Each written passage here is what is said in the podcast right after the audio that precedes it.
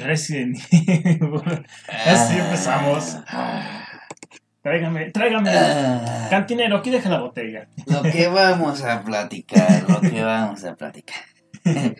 Ah, Bienvenidos al Encacast número 3. Es, es como el 5, pero es el 3 porque desde que le decimos Encacast, es el 3. Encacast. ¿Ya estamos grabando? Ya creo que ya, ya estamos grabando, que ya, ya, ya, empezó esta madre. Sí, como no, mira, ve, ve, ve ahí. ve, mira, bueno. Ah, perdón. Entonces, desde que estamos. eh, este es el tercero. Y se lo pusimos hace tres, hace como cuatro semanas. Tú no estabas cuando le pusimos el título oficial a la Incacast. Eh, hasta ya le hicimos el logo, ya lo viste tú en el Sí. eh, WhatsApp. Y antes que nada, recordarles que este podcast no solo estará en YouTube, ya, ta- ya también está disponible en Spotify, en Breakers, en Radio Public, en Google Podcast, en Pocket Cast. eh, y se sube los lunes si es que Apple le da la puta gana de subirlo ese día, se subirán los lunes. Si no le da la puta gana, pues un día de esos. Un día de esos se suben a esos. Pero el lunes sí está disponible eh, en YouTube. Ok. ¿Ok? Que sepan de eso. Y pues comencemos con los encabezados de esta semana. La primera, Resident Evil, Welcome to Raccoon City. Ah, perdón. Conmigo nada más, esta semana está callado. Hola callado. Hola, Di hola. hola. Y oh, ahora sí. Vamos al primer eh, titular. Que sería Resident Evil, Welcome to Raccoon City. Ah, Esto viene vía IGN. eh, que nos menciona. vía- Viene vía IGN. Johannes Roberts, director de este reboot cinematográfico de Resident Evil, reveló que este será el nombre de la producción. Esta cinta estará basada en las dos primeras entregas de los juegos originales, Resident Evil 1 y Resident Evil 2, y que nos asegura que por esta razón está trabajando muy cerca de Capcom para que eh, lo que sean las locaciones, que es la mansión Spencer y el departamento de la policía de Raccoon City, sean fieles recreaciones de los videojuegos. Y Callado se está muriendo pensando en la caca que podría ser este reboot cinematográfico. Tus preocupaciones, Callado, pues dilas. ¿Qué te preocupa? bueno, lo único que me preocupa es que Resident Evil no es un juego de acción, güey.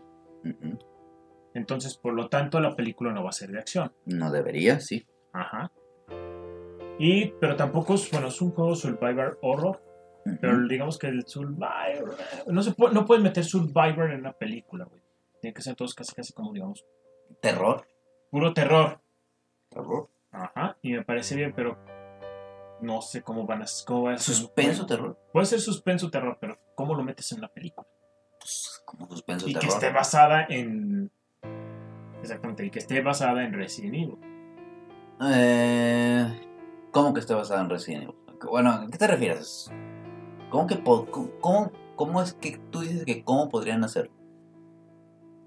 No, ¿cómo puedes proyectar ese terror que solamente se- está en Resident Evil porque, digamos, ahí sientes La tensión como la tensión como exactamente por el Survivor, ¿no? Que te van a matar y una cosa la vida y se termina Ujú. la partida y chingos madre.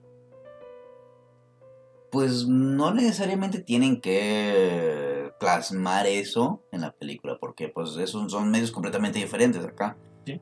Tú vas a... eh, acá. En, en el videojuego tú controlas a los personajes y tú decides qué van a hacer y qué no van a hacer. Aquí estás viendo ya una producción que ya está... que no tiene ningún tipo de interacción con, con el público. O sea, lo que tienen que hacer es un juego de... es un juego, es una película de terror con suspenso y que sientas realmente terror y te asustes con la película. Si es que van a irse dirigidos a eso que tú mencionas, al terror. Sí. Porque si se van dirigidos a la acción, que también puede pasar, Entonces va a ser una película completamente diferente a la que No tú tienes en mente. Sí, bueno, es que. Mira. Aquí lo que me preocupa, antes Es- de que digas nada, es, es el que vaya a ser eh, eh, que- eh, que- en que se basen en los dos primeros juegos. Porque es mucho, güey. y No tiene que ver un juego con el otro. Porque uno es en la misión Spencer, en la versión Spencer y otro es en Raccoon City. Y los personajes son diferentes. Porque es uno es Chris Sigil y el otro es Leon y Claire. Que sí, tendría una continuidad si... Eh... Tengo. Pero tengo callado. Deja de estar jugando con las cosas. Eh... sería- Seguiría una continuidad la película si fuera Resident Evil 1 y Resident Evil 3. Donde pues tenemos en Resident Evil 1 estamos controlando a Jill Valentine y en Resident Evil 3 también. Entonces, será una continuidad de personajes eh, con Jill Valentine. Ajá. Pero eh, exactamente, en Resident Evil 2 cortamos. Y es otro. No, no, en Resident Evil 1 cortamos y en Resident Evil 2 empieza con otro, con otro protagonista, otros personajes en otra locación. Varios semanas después. meses, creo. Porque según yo, eso empieza como en. Creo que es en verano y termina como en octubre, algo así. Septiembre, octubre. La verdad no me acuerdo y he visto gameplays porque ah, no, no me he jugado a los putos juegos. No soy, no, no, no soy de esos de los que les gustan los, los juegos de terror. Entonces, eh, he visto gameplays nada más y si no me acuerdo bien de los espacios temporales de, las de la, de- entre ambos juegos. Pero si es un corte algo brusco y a lo mejor no lo harían como en los videojuegos, que para, para pasar tanto tiempo. Sería una semana tal vez, lo que pase de tiempo entre una, entre una historia y otra. Y así es como lo van a pegar. Sí, sea- de hecho suena un poquito más lógico que quieran mezclar, por ejemplo, que, a lo que es una combinación rara, pero creo que sí funcionaría mejor. Resident Evil 0 y Resident Evil 2, el Resident Evil primero, el 1. Ujú. Porque sería, digamos, lo que pasó con exactamente Re- Rebecca Chambers y lo pueden sacar inmediatamente que llega el helicóptero de Chris y se puede estar como simultáneamente, simultáneamente los dos juegos pueden estar, bueno, las películas pueden estar abarcando esos dos personajes y no hay tanta bronca. Pero cuando, ya quieren meter esto y... Pues a ver cómo le sale. Se- según yo, porque aquí no lo Ujú. según yo ya se estrena este año. Entonces, pues ya veremos. Y ojalá, ojalá sea un buen reboot, o sea, el que quieran hacer estos movimientos, el que quieran combinar estas dos historias en una sola película, no la va a hacer mala per se. Eh, falta verla y ya nosotros decidiremos si es un buen reboot o no. Eh, y bueno, se, va- se van a hacer las comparaciones con la, con la primera saga de películas. Pero pues no creo que no, no es una vara muy alta, ¿verdad? Pero Nah, no, no tienen la vara muy alta. O sea, con que le den al público lo que quieren, que es, sí. que es algo de fidelidad al material original. Ahora, te voy a decir la verdad. Estas, yo, bueno, a mí Resident Evil- si no es el 1 y el 0 y el, lo que es el 0 y el 1, va a ser, por ejemplo, del Resident Evil 1 y Resident Evil, ya sea 2 o 3, eh, mejor, no sé si Capcom quisiera mejor llevarlo a una serie primero. Porque es mucho, es mucho material por una película. Pues ya veremos. Ya veremos cómo es, pero sí, sí, con, un Ay, perdón. Con una... eh, con un servicio de streaming, asociarse y hacer una serie. Sí. Ok, pasemos al siguiente tema. Jack Masaki, director de la compañía No, pero primero del titular, Oh, callado. perdón, perdón. Disculpe. Puente de Monster Hunter. Creo que solamente existen aquí en el puentes. en Los puentes. Puentes vacacionales. Ah, no hablamos de un puente, ah, puente vacacional, hablamos de un puente vacacional, no de un Sí. puente, puente real. Sí. Puente vacacional de Monster Hunter. Me lo debo poner ahí, pero Ah, dale. Jack Masaki, director de la compañía Hiyama Electronic Core LTT, decidió dar el día libre a sus trabajadores para que puedan pa- para que estén listos para el debut de Monster Hunter Rise y tengan todo el fin de semana para perderse en esta entrega de Nintendo Switch. Cito, dado que el 26 de marzo es la fecha de lanzamiento de Monster Hunter Rise y la expectativa de que no estén concentrados por ello, lo llamaremos el día de celebración de Monster Hunter y lo, lo- y lo converti- convertiremos en pequeñas vacaciones. Lo que escucharon. Una compañía en Japón eh, prefiere que sus empleados tengan un puente y descansen tres días para que puedan jugar Monster Hunter Rise a que los tengan ahí todos distraídos con su Nintendo Switch en la oficina jugando el puto, el puto juego y que no estén prestando atención. Solo en Japón. Solo en Japón. Y la siguiente, y la siguiente nota, la siguiente nota también es, es lo mismo de, de solo pasa en Japón. Pero te imagino, no, no imagino a nadie, no imagino en compañía aquí en México que diga, hay que darles un puente porque va a salir FIFA. O va a salir... Que bueno, sí, es muy diferente. Sí. Ya que lo estoy pensando, que, que, que mi cabeza lo está diciendo, mi boca lo está diciendo, mi cabeza está pensando, oye, eh, son culturas completamente diferentes. Aquí sí, Sí, ¿Será por eso? ¿Será porque está en otro lado del mundo? Ajá. No del otro lado del mundo, sino que pues allá sí son fanáticos de ciertas cosas, pero son fanáticos a muerte. Y en especial en videojuegos, mangas, supongo yo. Sí. eh, idols, que es de lo que va la siguiente nota de idols. eh, y son muy fanáticos de eso. Entonces, tiene sentido que les den un día de la semana para que saquen de su sistema el jugar Monster Hunter, que es una de las sagas más populares en Japón. No sé, es que bueno, es que como tú dices, son otras culturas y pues no sabemos qué tanto jueguen allá y qué tan fanáticos sean, porque si pueden ser esos que se meten todo el fin de semana, dices, cabrón, no mames. Pues mejor darle el día y ya ven el lunes todo, ya juega lo que tengas que jugar y ya. Pero pues, Botanón, botanón la nota, botanón. Botanona.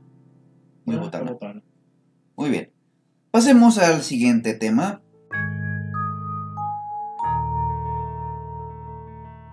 Días libres para llorar a tu idol. ¿Qué es un idol, momo? ¿Sabes qué es un idol callado? No, no sé. Estoy seguro que los weebos y otakus que nos escuchan sí saben lo que es un idol. Es que no creo que deba explicarle pa' pura madre. O sea, unas, son las estrellas pops de Japón. Son, generalmente son chicas chi- chicas, chicas guapas que cantan y bailan y hacen espectáculos. Pueden ser solas o en grupo. Esas, esas son las idols en Japón. Creo que también en Corea hay. Sí, Sí, también hay en Corea. sí, son K-popers. sí.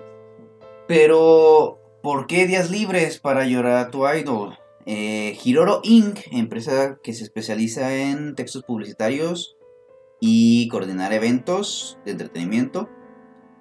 Eh, en esta empresa, su, su presidente, Itaru Tsuru- Tsurumi, Tsurimi, declaró en Twitter que su compañía ofrecerá vacaciones pagadas a empleados en duelo debido a retiros, matrimonios su- o matrimonios de su idol favorito. Eh, Tsurumi dice que hay una cláusula, una cláusula en la política de la compañía que dice que los empleados pueden tomar eh, estos días de vacaciones eh, bajo estas circunstancias. Si su ídolo va a realizar un concierto o un evento en vivo, puede tomarse ese día libre o salir temprano, siempre y cuando se programe con una semana de anticipación. Solo en el caso de un evento imprevisto se le permitirá salir temprano ese día. Puede tomar una licencia con sueldo completo hasta por 10 días si su ídolo favorito se retira. O de 3 días si su ídolo no es la número uno. Ahorita pasamos punto por punto. Puede tomar una licencia con sueldo completo hasta por 10 días si su ídolo favorito se casa. Y dependiendo de la cantidad del daño mental es posible negociar días adicionales. Punto por punto. Normal. ¿Quién no ha dicho, ah, oiga, va a haber un concierto de Metallica tal día, puedo quiero faltar ese día? Y ya, y ya te dicen, ajá, bueno, pues te vas temprano o negocia con uno de tus compas para que te cubra. Y Eso sí pasa en todos lados, güey. o sea, No, eso es normal, más o menos normal en general. Sí, por eso me dijeras, por ejemplo, un, un concierto que solamente va a haber una vez en la vida ya, porque es el último concierto de... Supongamos que aquí en México o en cualquier lugar de Latinoamérica existe, digamos, un personaje muy bueno que se- es el último concierto ya de, digamos, ya, güey, chingada, ya voy a retirar. Y voy a dar mi último concierto, güey. Si tú tienes un boleto, güey, que puedes negociar, oye, güey, déjame faltar esos días. No, no se ve si no se, no se me hace tan mal, pues. Porque es una vez que, una vez en la vida y lo más seguro es que si no es el día, güey, lo más seguro es que el vato va a faltar. No, pero no necesitas ser muy especial el evento. Siempre con. Y generalmente es como dos semanas antes y avisas a tu jefe en ciertas compañías y es como de, ah, sí, te doy el día. Agárralo de tu día, o agárralo de tu día de vacaciones. Sí, creo que O- es, más, es más eso, güey. La gente de Japón no tiene. Eh, no agarrar vacaciones, güey. Y lo están tratando como que "Ay, ya ves al Chile. Ellos- Son vacaciones, güey. Tienen honor, no pueden faltar por cualquier idiotez. Pero están buscando más. Sí, exactamente. Y eso a lo mejor puede ser de que Japón presione mucho con el. Muy, no sé, no conozco nada de Japón, pero puede ser que presionen mucho el trabajo y que quieran que tomen vacaciones. Pues, pues por eso, exactamente, por eso no dicen, ah, ok, por eso, digamos, tienes 10 días de, va- 10 días, va- 10 días de vacaciones. No. Diga, bueno, por ejemplo, diga- digamos, Sí. tienes 10 días, no los tomas en este año. ¿Cómo le haces para que lo tomes? Pues dales más opciones o mete, digamos, más excusas pues para que puedas agarrar vacaciones. Ahora, ya vienen los puntos que hace diferenciando un montón a, a lo que será Occidente. Porque ya es el- el- la licencia con sueldo por 10 días eh, si su idol se retira. Eh, esto sería como una, un permiso... Es, es lo equivalente a un permiso de, de maternidad o de paternidad. Creo que la paternidad son como 7 días. Exacto. En Occidente te dan copate- de paternidad. Te dan 7 días. Aquí te están dando 10 días porque tu ídolo se retiró, güey. Porque tu ídolo ya no, va, ya no va a ser figura pública ni va a dar conciertos. no sé si sea muy exagerado. Pero otra vez, como en otra nota, es una cultura completamente diferente. Y aparentemente, el que tu idol se retire es una cosa seria donde yo pienso que necesitas días libres para contemplar el suicidio antes de conseguirte la siguiente idol y decir, ah, no, no era para tanto. Eh, pero es que son 10 días, mamón. ¿Cuánto tardas en recuperarte de eso? Pues nomás se retiró tu Sí, actor, actriz favorita. Ajá, y sí, bueno, y no sé, ¿verdad? Pero aquí ya tenemos un problema ya, digamos, ya mental, güey. O sea, estamos- es gente que, pues, no, no sé, güey, no sé cómo sea la cultura japonesa, digo, no conozco gente de Japón, pero debemos de ver, o sea, qué tan buenos son, digamos, para, mentalmente, para exactamente estar tan apegados a una cosa y salirse de eso. Porque Ah, imagina, imagínate si eso es todo, imagínate cómo han de, bueno, porque han de pensar los japoneses si los despiden, ¿no? De un trabajo. ¿Sabes que No estás cumpliendo con las metas, tienes, te has despedido.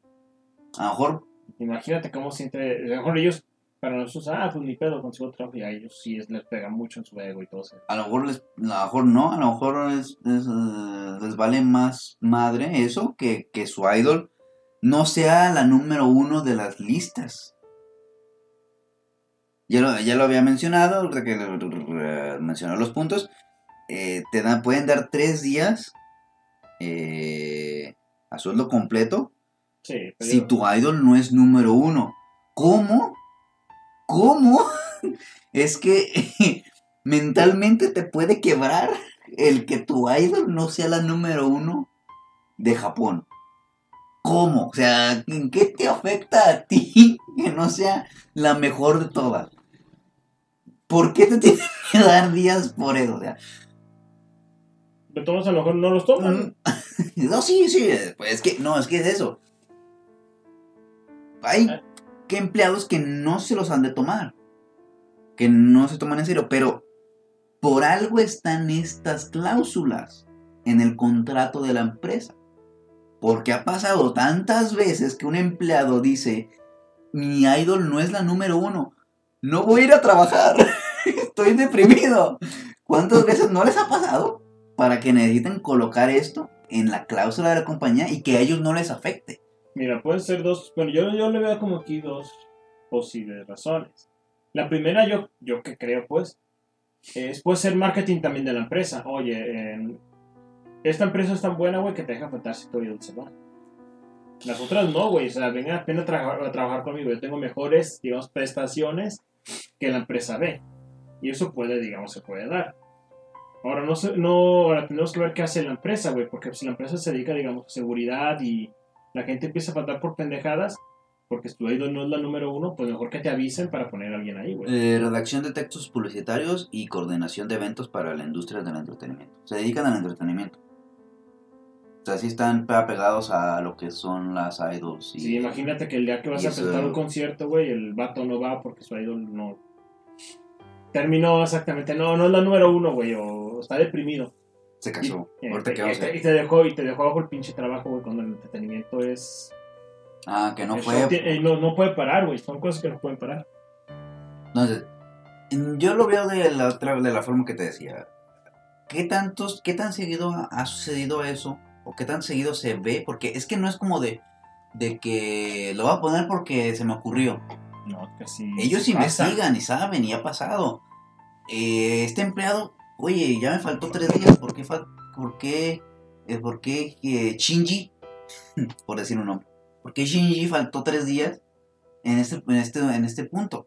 Y ellos investigan y, y, y se dan cuenta de que pues, en ese momento su idol bajó de los charts o se casó o se retiró. Y le preguntan al empleado y dice, sí, estaba deprimido.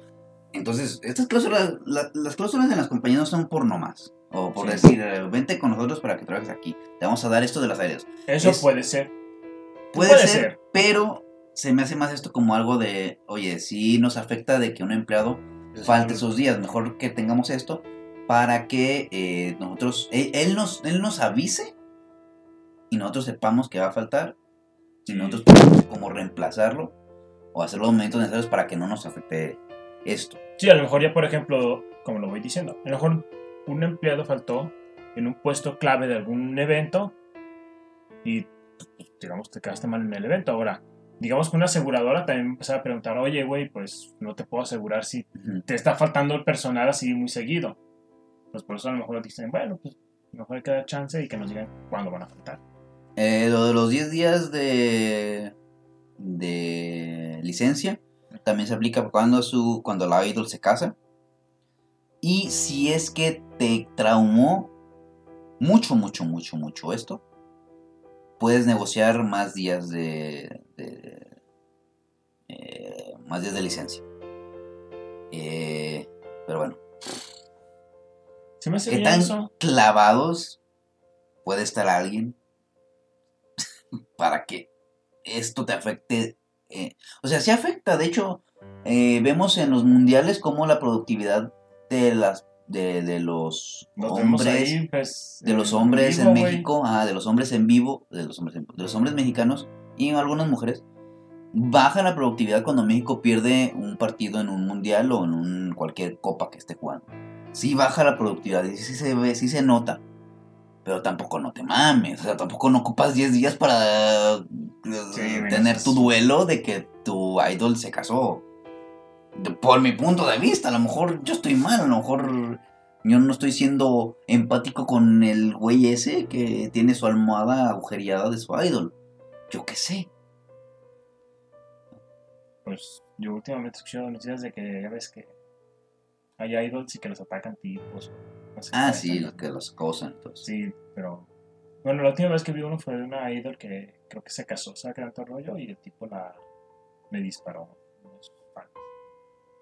Bueno, sí, es un nivel muy Bueno. enfermizo, pues. si a John Lennon lo hicieron, le hicieron eso, que era una idol, ¿no? Se Y, y vámonos a la última nota. Esta, esta semana estuvo medio me, medio meme. Así que este va a estar muy, este podcast va a estar cortito. Y sobre todo que no hay tanta gente para comentar cosas. Eh, pasemos entonces al siguiente tema.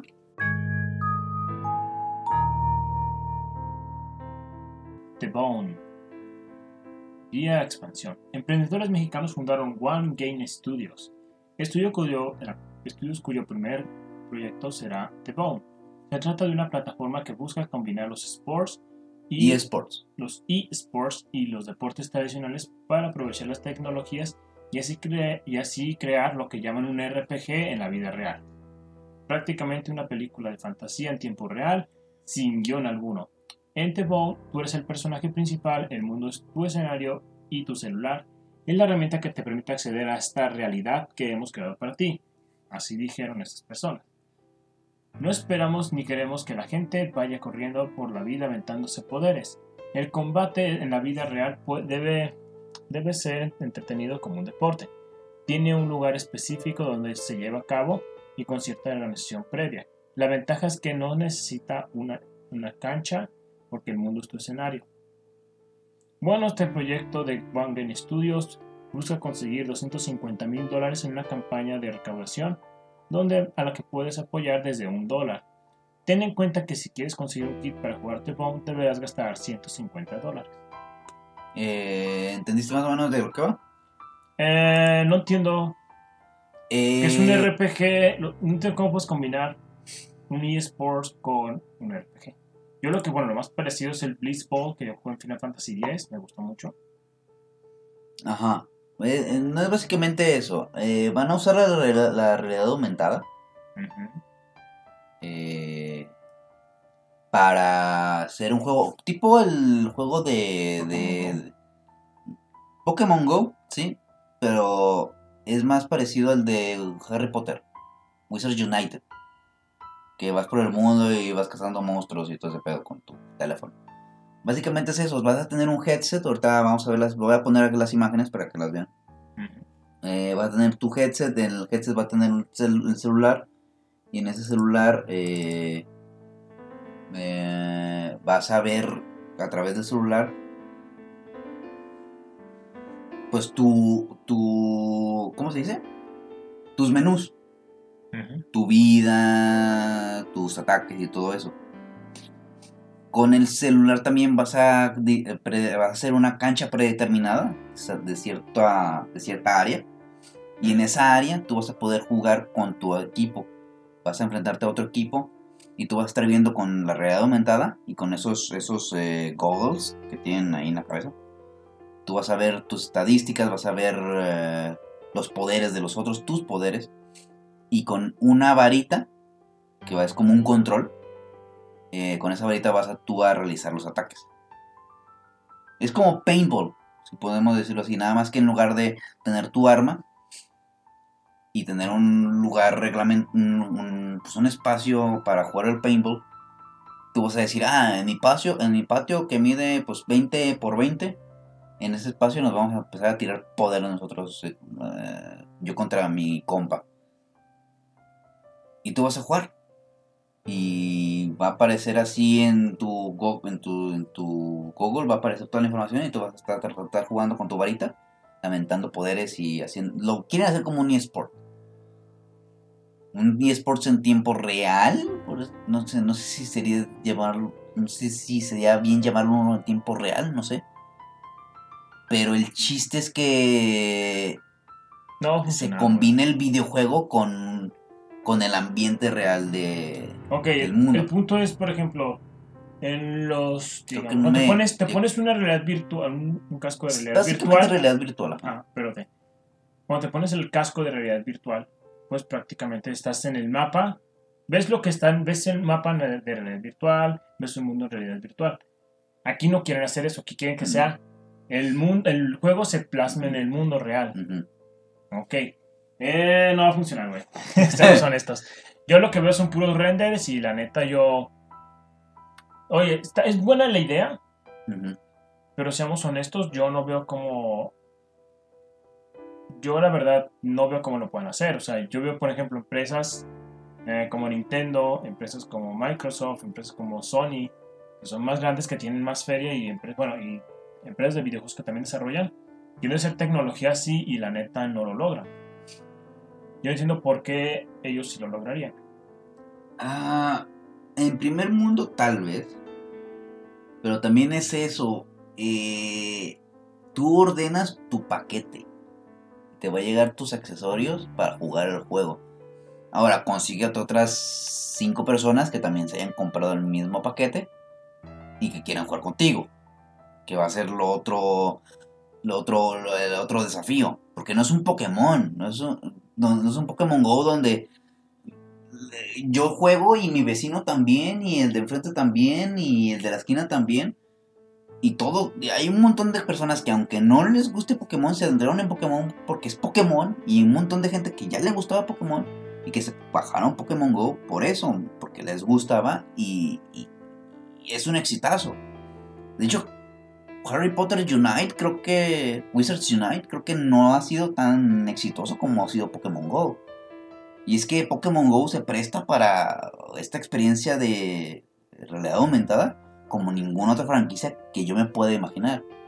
Y esto es una buena idea, como tú dices, sí es buena idea, pero no para que la vendas al público como un accesorio como sería un accesorio VR. Más bien como las las eh, como los, los juegos de, pin- de paintball o de laser tag que tú tienes tu negocio y la gente va y te renta el equipo y te renta las armas y te renta el espacio durante cierto tiempo. Yo lo vería un poco más factible de esa forma. Sí, pero pues eso sí, bueno, si el juego es muy chingón, tú lo puedes hacer, en, puedes hacer tu negocio, esos son 150 dólares por acceso, bueno, 150 dólares por cada uno, Te compras seis. compras 6 y media hora, una hora, güey, y órale muchachos, qué chinga. También. O sea, Que sí se, sí, se, por- sí se puede, no es como tanto. Pero a mí lo que digo... Pero oye, que tú digas, ah, voy a jugar con mi amigo o con mis otros cinco amigos que también se compraron por 150 dólares. ¿Qué son 150 dólares? Son como eh, 3 mil pesos. Sí. Que estos güeyes también se compraron por 3 mil pesos este accesorio. Y vamos a jugar, voy a ir a jugar con ellos. ¿Dónde vas a ir a jugar? A ver, ah, bueno, en primer mundo te podría... Sí. ¿Dónde? Ah, ah, Aún así, en primer mundo, ¿dónde jugas? ¿Dónde juegas, güey? En un parque. Sí, al final, bueno, dicen que es que el mundo es tu... El mundo es tu, eh, digamos, eh, puedes jugar por todo el mundo, pero la realidad no es cierto. O sea, la realidad lo más seguro es que vaya a ser, digamos, en ciertos parques, a lo mejor un eSport, En ciertos lugares que puede puedes que a lo mejor rentar. una escuela, güey. Ajá. Lugares que puedas rentar. Que exactamente que esté cerrado, seguro y todo el pedo. Porque, Entonces- ajá, digas, me voy a salir aquí a la calle a jugar, no mames, me distraigo tantito y un camión me atropella. Entonces, pero exactamente ese es el punto de ver. Entonces, bueno, tienes un punto. O sea, si va a ser así, el lugar donde vas a comprarlo, entonces no es meterle tanto pinche crema. Digamos, puedes, digamos, tú pones, digamos, puedes, digamos, de cierta forma, puedes decir, eh, no necesitamos este tipo de tecnología, bueno, este tipo de cosas no se necesitan, o sea, o- no son tan necesarias porque al final esto no va a ser en el mundo real, va a ser, digamos, un espacio cerrado y todo este pedo. Y sí te la puedo dar por buena de que eso funcione, pero no sé, yo creo que preferiría mejor ir al gotcha o algo así. Es que es eso, ajá. Si va a ser así, pues ir al gotcha, güey. o- Eh, eh, mi punto exacto anterior, haz una franquicia. Haz, haz, haz una en, en- No sé dónde son esos güeyes, la verdad. No, ni lo apunté. El de Monterrey. Pero haz, haz tu negocio. eh, renta un espacio. Inicia, haz que la gente, promocionalo para que la gente vaya a ver cómo, cómo, cómo se juega esto. Y si tienes éxito, vas a tener éxito como sería el paintball y el laser tag. Y ya vas haciendo tu franquicia. Y hasta puedes decir, oye, si te, te vendo esto. Y tú haz tu franquicia. Y tú haz, tú haz tu. Tu. ah, tú renta tu espacio. O si tienes un espacio, réntalo a la gente. sí, creo que eso es mamada. Y, pero porque también. Ah, no sé, güey. Es que sí sería un buen negocio, pero. Pero si tuvieras tu franquicia y tú vas haciendo. Tú vas expandiéndola. Sí, yo creo que tendrán que haber hecho lo más es. Si de verdad funciona, o tienen ya. Es que 200 luego piden 250 mil dólares, o sea, prácticamente no tienen nada. Porque un videojugador. Sí, yo mejor, mejor deberían de al Chile y digamos, a ver, ¿qué, ne- qué necesitamos para este juego? No, pues cierto tipo de cámaras, ¿no? Ok, son un, un- el casco que tenga ciertas cámaras, o ciertos sensores de movimiento, ciertos sensores de luz, profundidad, lo que tú quieras. Mejor hacer eso, poner exactamente lo que es tu negocio, ¿verdad? que sean pocos, que la gente diga, ah, qué perro es, lo puedo conseguir, no, pues lo tienes que mandar a pedir y bla, bla, bla, y pues así. Ah, Eso sí funcionaría. Ujú. Pero sí como lo dicen, ah, no, no creo. A lo mejor hay gente que pues ah, le sobró un dólar y dicen, pues a ver estos güeyes que, qué hacen. Le sobran 150 dólares. No, pues- primero un dólar, güey, para... Ah, o sea, lo de Kickstarter. Sí, para ver si... si, si- Pues sí va a haber gente que lo done. Pero no sé, güey. Mm, al final, Pueden ser quién buenos. sabe realmente cuántas personas eh, sí van a comprar el kit y sí van a ponerse a jugar con sus compas o no compas. Que también puedes tener un grupo en Facebook y, y hablar con gente de tu ciudad que tengan el mismo producto. Y a hacer reuniones en cierto lugar que renten para hacer jugar. O sea, sí, se puede hacer. Pero masivamente que a mucha gente le llame la atención esto, no estoy seguro. No, ya lo vimos en el VR. Yo la verdad he visto los juegos que hacen en VR. Y muchos prometen mucho y la verdad... Pero es que no es VR, nada más lo que te va a mostrar en la pantalla es nada más estadísticas de tu, de tu personaje y cosas que van apareciendo en el mapa. No, no te va a hacer todo un mapa nuevo, ni vas a tener que, que usar un control para interactuar con las cosas dentro de ese entorno. Tú vas a... El entorno ya está hecho porque es la realidad, es un lugar específico dentro del mundo real. O sea que es un Nintendo Wii, pero... No, no un Nintendo Wii, es... Ok, yo entiendo exactamente. Está, está bien, o sea, es una, es una buena tecnología, pero pues dependerá del mercado meta. Y para y si funciona, que ojalá que funcione, pues, estaría perro que lo metieran otro tipo de cosas. güey. Que es, es- creo que es el como, el como el de realidad virtual también, ¿no? De re- sí, re- realidad aumentada que está trabajando Microsoft. Eh, hablamos en capítulo, en otros, en Cacast, que eh, son visores para la para las compañías en este momento, para las compañías porque son muy caros, que te permite ver eh, eh, estadísticas y ver la- tu computadora desde, desde tus, tus visores eh, y es lo que están trabajando. Y esto es algo parecido, pero ya más dedicado pues al, al entretenimiento y no tanto a- al trabajo. Pero bueno, ya veremos con el tiempo si es que alcanzan a obtener las donaciones que necesitan y a ver cómo, cómo les funciona, qué tanta gente realmente apoya esto.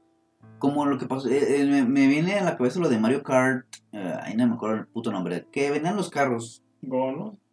Que sí, un pedo. Mario Kart o algo así, ajá, que venían los carros y que te controlabas con el Nintendo Switch, puta madre. Y me recuerda eso, de que ah, sí, puedes jugar con cuatro personas, ah, pero ¿para ¿qué otras cuatro personas realmente van a, tienen un Switch que yo conozca? Y quién realmente de esos que yo conozco que tienen un Switch se van a comprar el paquete que te cuesta creo como tres mil pesos, también algo así. Entonces, creo que muy poca gente realmente va a jugarlo. No es como un de que tengas un pinche, una... Que vayas a un pinche club o algo así, que ahí los tengan los caros y estaría perro, güey. Sí, también. Que pueda hacer tu negocio. Es lo que decía de esto también. Lo mismo, vuelvo, lo- volvemos a igual. Haz tu negocio, haz tu, tu negocio de, de este, de, ¿cómo se llama? De Bone. Y réntalo, renta el equipo a personas que quieran ir a probarlo. Y así va haciendo tu franquicia. Y si en México un güey dice, ah, yo quiero también poner mi negocio. Ah, te vendo los kits a tanto y tú haz tu, pon tu negocio en México. y ya, creo que sería más viable que venderlo al público en general. Para un uso de, de, de, gente, o para un uso público, no tanto. Mm, No, no creo que funcione. honestamente. Pues Porque bueno, está bien, o sea, está bien para que. pues, Es que es como pinball, pues. Porque lo único que tienes es el casco y estás tirando la magia o cubriendo y todo el pedo. No hay más. O sea, no es como, por ejemplo, que dijeras, bueno, hay que hacerlo como un tipo Dungeons Dungeons and Dragons. Que vas and caminando por la calle y que de repente encuentras un pinche monstruo y que te puedes meter a putados con el monstruo. Que Con realidad aumentada, con realidad aumentada nomás te aparece ahí el güey, tú, bueno, pues, ajá, y ya. Y que como lo ves caminando te aparecen pinches monstruos y subiendo de nivel y todo el pedo. Y dices, ah, bueno, que estará el perro eso, pero no. Yo diría, bueno, a lo mejor algo como en deportes estaría más o menos chido, ¿no? Que pudieran pues, crear goals o crear, digamos, ah, no sé, que fuera por tu caminata, ¿no? Te dieran ciertos puntos. No sé. Pues a ver cómo yo, les no lo veo más, yo no lo veo más que al gocha, pero bueno. A ver cómo les va. Espero que les vaya bien. Mejor Sí. hasta se hace eh, olímpico esta madre. Pues dejen en los comentarios sus comentarios. Este Oh. fue el podcast. Eh, no, el podcast. El. Encacast. Número 3. Recuerden que nos pueden, a partir de los lunes, nos pueden ver en YouTube. Esperemos también los lunes se, pueda, se suba a, a Spotify y a los que ya comenté al principio. Eh, yo fui Momo, conmigo estuvo callado. Y Paul, y yo y Paul la chupan. Sí, yo y Paul la chupan. No están bien. Y que se cojan a también. Y que se los cojan a todos. Eh, nos vemos en el siguiente video. Podcast. Bye. Cosa.